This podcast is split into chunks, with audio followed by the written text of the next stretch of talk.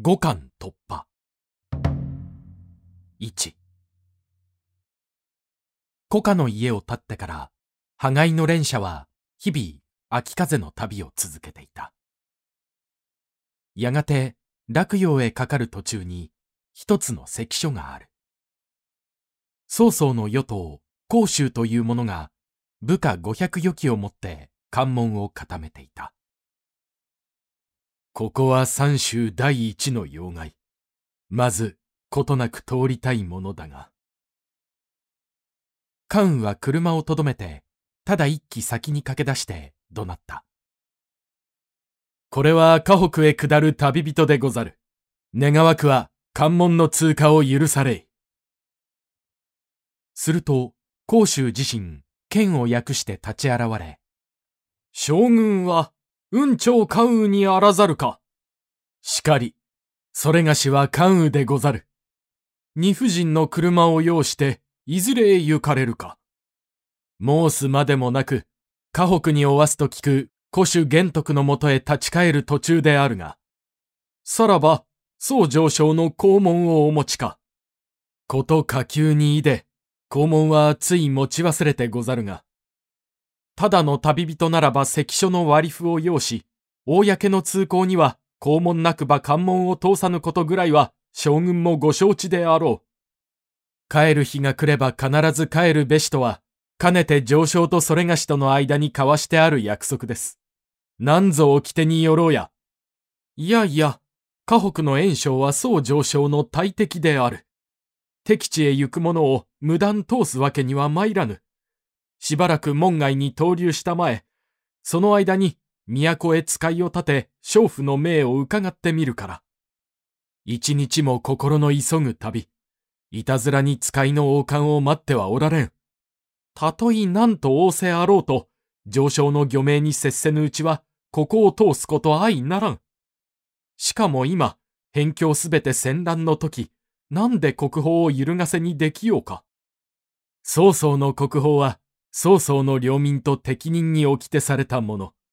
それがしは上昇の客にして、領下の臣でもない、適任でもない。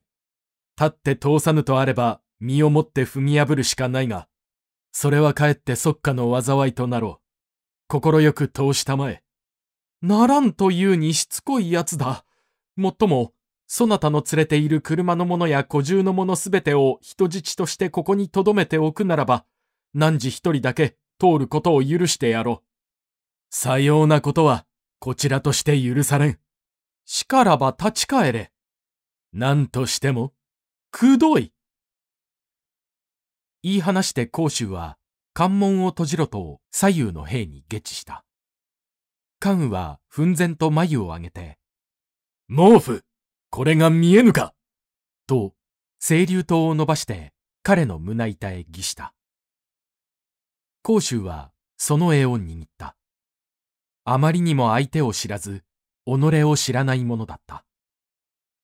ちょこざいな、と罵りながら、部下の官兵へ対抗して、狼藉者を召し取れとわめいた。これまで。と、関羽は清流刀を引いた。羽化と絵を握っていた甲州は、あっと蔵から身を浮かして拝見へ片手をかけたが、途端に関羽が一句すると、彼の体育は真っ二つになって、しぶきとともに切り落とされていた。後の万卒などは物の数ではない。関羽は縦横に投げ散らして、そのまま二夫人の車を通し、さて、第四に行って去った。波領教上、総上昇と糸間を告げて、白日ここを通るものである。なんで何時らの咎となろう。後にて、関羽今日、東霊関を越えたりと、都へ沙汰をいたせばよい。その日、車の覆いには、バラバラと白いあられが降った。次の日、また次の日と、車の輪立ちは、一路、感動を急ぎ抜いていく。洛陽。洛陽の城門は、はや遠く見えてきた。そこももちろん曹操の勢力圏内であり、彼の諸侯の一人、官服が守備していた。2市街の関門は夕べから物々しく固められていた。常備の万兵に屈強な兵が千機も増されて、付近の高地や低地にも複勢が潜んでいた。関羽が東霊館を破って甲州を切り、これへかかってくるという秘宝が早くも伝えられていたからである。とも知らず、やがて関羽は尋常にその前に立って呼ばわった。それがしは、漢の受帝公関羽である。北地へ参る者、門を開いて通されい。聞くや否や、巣は来たぞと、鉄皮と鉄鋼はひしめいた。洛陽の大衆、関福は、見るからに物々しいいでたちで諸卒の間からさっと馬を進め、肛門を見せよと、のっけから挑戦的に言った。関羽が持たないと言うと、肛門がなければ密かに都を逃げてきた者に違いない。立ち去らねば絡め取るのみ、と豪語した。彼の態度は、関羽を怒らせるに十分だった。関羽は、先に甲州を切ってきたことを公言した。汝も首を惜しまざる人間か。と言った。その言葉も終わらぬ間に、紙面にドラが鳴った。産地低地には金庫が轟いた。さては、すでに刑を設けて我を落とさんと待っていたか。関羽は一旦駒を引いた。逃げると見たか、生け捕れ、やるなとばかり、諸兵は矢庭に追いかけた。関羽は振り向いた。熱血交渉。彼の一冊一陣に、あたりはたちまち彩られた。モータンという漢服の一部将は、すこぶる猛気の高い勇者だったが、これも関羽の前に立っては、斧に向かうカマキリのようなものにしか見えなかった。モータンが撃たれたひるみ立った兵は口々に言いながら関門の中へ逃げ込んだ。大主関福は門の脇に馬を立てて唇を噛んでいたが、軍弱を追うわしのようにかけてくる関羽をめがけて、ひょうと弓につがえていた一子を放った。矢は関羽の左の肘に当たった。おのれと、関羽の目は矢の来た道をたどって関福の姿を見つけた。関戸場は口を開いて駆け向かってきた。関福は恐れをなして、にわかに門の内へ駒を翻そうとしたが、その蔵尻へ関戸場が噛みつくように重なった。ドスッと河原の上に首が転げ落ちた。関福の顔だった。あたりの部下は肝を冷やして、我がちに関戸場のひめから逃げ散った。いでや、この暇に関は血震いしながら遠くにいる車を呼んだ。車は血の中をぐわらぐわらとおののき巡って落葉へ入ってしまった。どこからともなく車をめがけて矢の飛んでくることは一時はしきりだったが、大主関福の死と優勝猛胆の落命が伝わると、全市恐怖に満ち、行く手を遮る兵もなかった。市場を突破して再び山野へ出るまでは夜も休まずに車を守って急いだ。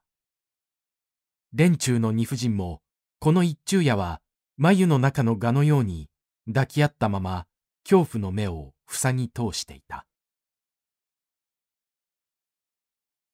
それから数日。昼は森林や沢の陰に眠って夜となると車を急がせた。義水館へかかったのも酔いの頃であった。ここには元黄金の俗称で、後に曹操へ降参した弁慶というものが固めていた。山には漢の名帝が建立した陳国寺という古刹がある。弁慶は部下の大勢をここに集めて、関羽来たらば、と何事か防議した。3夜嵐の声は一山の松にふけて星は青く冴えていた折節陰々たる鐘の音が陳国寺の内から鳴り出した。来た！来ましたぞ！山門の方から飛んできた二人の三兵が回廊の下から大声で告げた。防御の銅からどやどやと人影があふれ出てきた。大将弁慶以下10人ばかりの猛者や作詞が赤い灯火の光を後ろに、静かにしろ！とたしなめながら乱に立ち並んで山門の空を見つめた。来たとは関羽と二夫人の車の一行だろそうです。三六の関門では何も咎めずに通したのだな。そうしろという大将のご命令でしたから、その通りにいたしました。関羽に十分油断を与えるためだ。洛陽でも東霊館でも彼を関門で拒もうとしたゆえ、かえって多くの殺傷を被っておる。ここでは刑をもって必ずキャツを生け取ってくれねばならん。そうだ、迎えに出よう。坊主どもにも一同出迎えに出ろと言え。今、鐘が鳴りましたから、もう皆出揃っているはずです。じゃあ、おのおの。便器は左右の者に目配せをして膝端を降りた。この夜関羽は、麓の関所も難なく通されたのみか、この陳国寺の山門について宿を借ろうと訪れたところ、たちまち一山の鐘が鳴り渡るとともに、総集こぞって出迎えに立つという艦隊ぶりなので、意外な思いに打たれていた。長老の不条和尚は車の下にぬかづいて、長とのお旅、定めしお疲れにおわそう。山寺のことゆえ、雨露のおしのぎをつかまつるのみですが、お心安くおいこいよ。と、早速連中の二夫人へ茶を献じた。その行為に、関羽は我がことのように喜んで陰陰礼を述べると、長老の不条は懐かしげに、将軍、あなたは郷里の穂を出てから幾年になりますか？と尋ねた。はや二十年に近い。関羽が答えるとまた、では、私をお忘れでしょうな。私も将軍と同郷の歩頭で、あなたの故郷の家と私の生家とは川一つ隔てているきりですが。ほう、長老も歩頭のお生まれか。そこへずかずかと、便器が拝見を鳴らして歩いてきた。そして不条和尚へ、まだ道中へお迎えもせぬうちから何を親しげに話しておるか。賓客に対して失礼であろう。と、疑わしげに目を光らしながら、関羽を導いて行動へ生じた。その折、長老の不条が意味ありげに関羽へ何か目を持って告げるらしい様子をしたので、関羽はさてはと早くも胸の内でうなずいていた。果たして、便器の公言はいかにも関羽の人格に服し、主演の職は艦隊を尽くしているかのようであったが、回廊の外や祭壇の影などには身に迫る殺気が感じられた。ああ、こんな愉快な夜はない。将軍の忠節と風貌を主体することや、実に久しいものでしたよ。どうかお杯をください。便器の目の底にも乱々たる凶悪の気が満ちている。この寧重目と関は心中少しの油断もせずにいたが、一杯の酒では飲みたるまい。何時にはこれを与えよう。と、壁に立てておいた清流刀を取るより早く、ドスッと便器を真っ二つに切ってしまった。万座の食は血煙に暗くなった。関は扉を蹴って回廊へ踊り立ち、死を急ぐ人々は即座に名乗り出よ。運長関羽が引導せん。と、大金のうなるがごとき声で怒鳴った。4ふるい恐れた敵は、実方へ逃げ散ってしまったらしい。再び静かな松風が帰ってきた。関羽は二夫人の車を守って夜の明けぬうち陳国寺を立った。別れるに臨んで、陰陰に長老の不条に礼を述べてご無事を祈ると言うと、不条は、わしも、もはやこの寺に遺髪をとどめていることはできません。近く他国へ運輸しましょう。と言った。関羽は気の毒そうに、こなたのために、長老もついに寺を捨て去るような市議になった。他日再び会う日には、必ず恩にお答え申すであろう。つぶやくと、かかと笑って不条は言った。週にとどまるも雲、週をいずるも雲、介するも雲、わかるるも雲、何をか一条を着せん。おさらば、おさらば。彼に従って、一山の総集も皆、木と車を見送っていた。かくて、夜の明け離れる頃には、関羽はすでに、義水館、河南省、洛陽郊外を超えていた。慶陽の大衆、王職は、すでに早打ちを受け取っていたが、門を開いて自身一行を出迎え、すこぶる丁重に客車へ案内した。夕刻、使いがあって、いささか荘園を設けて、将軍の旅衆をお慰めいたしたいと主人王職が申されますが、と迎えが来たが、関羽は二夫人のおそばを一時も離れるわけにはいかないと断って、子卒と共に馬にまぐさを飼っていた。王職はむしろ喜んで十時湖畔を呼んで、密かに冒険を授けた。心得て候とばかり湖畔は、直ちに千余期を促して、世も二向の頃追い、関羽の客車をひそやかに遠巻きにした。そして、寝静まる頃を待ち、客車の周りに投げ松明をたくさんに用意し、乾いた芝に炎症を抱き合わせて、作門の内外へ運び集めた。自分はよし。と、あとは合図を上げるばかりに備えていたが、まだ客車の一望に灯火の影が見えるので、なんとなく気にかかっていた。いつまでも寝ないやつだな。何をしておるのか？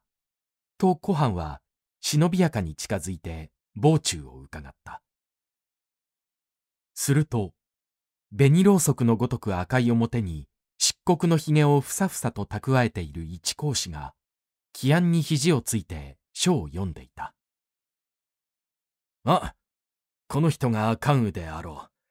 さてさて、噂にたがわず、これは世の常の将軍ではない。天上の武神でも見るような。思わずそれへ膝を落とすと、関羽はふと表を向けて、何者だと静かに咎めた。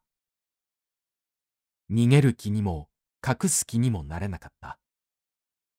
彼は敬礼して、王大主の十字、古藩と申すものです。と言ってしまった。何？十字古藩とな。関は書物の間から一通の書簡を取り出して、これを知っているかと古藩へ示した。ああ、これは、父の古家より私への書状。驚いて読み入っていたが、やがて大きく短足して、もし今宵、父の書面を見なかったら、私は天下の中心を殺したかもしれません。と、王職の冒険を打ち明けて、一刻も早くここを落ちたまえと促した。関羽も一興して、取るものもとりあえず二夫人を車に乗せて、客車の裏門から脱出した。慌ただしいわだちの音を聞き伝え、果たして八方から松明が飛んできた。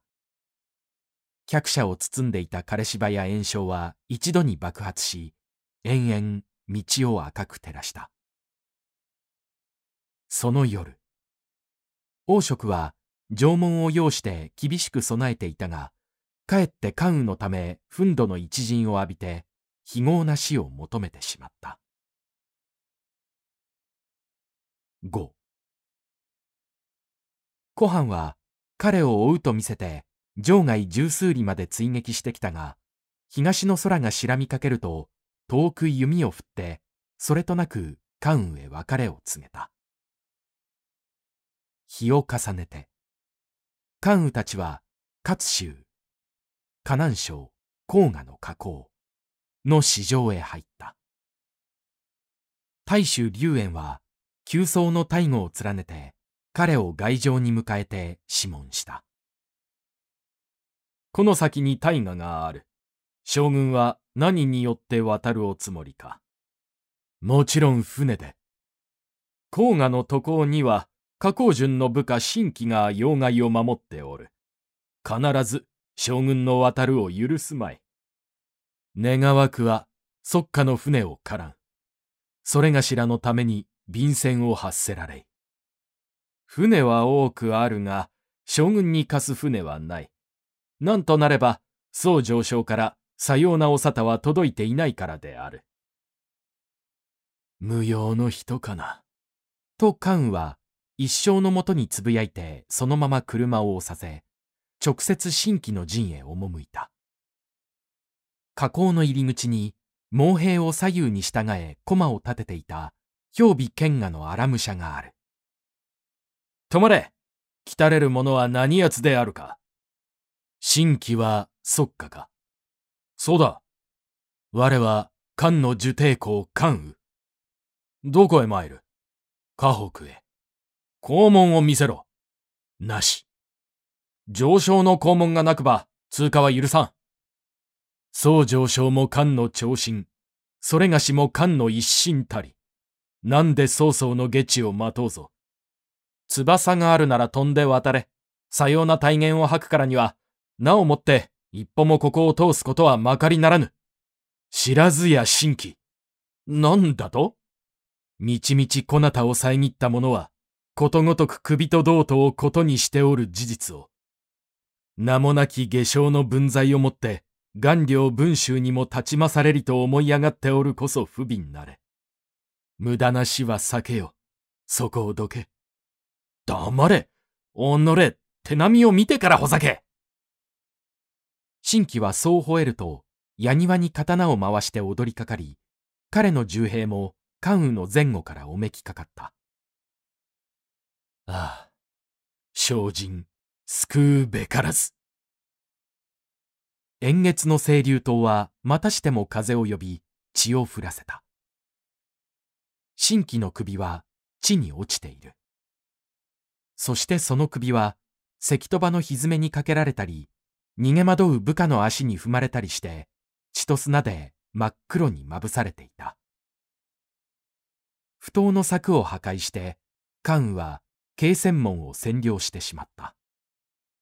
歯向かう増兵軍を追い散らし追い散らして一層の美戦を奪い、二婦人の車をそれへ移しや否や、友綱を解き頬を張って満々たる水へ漂い出した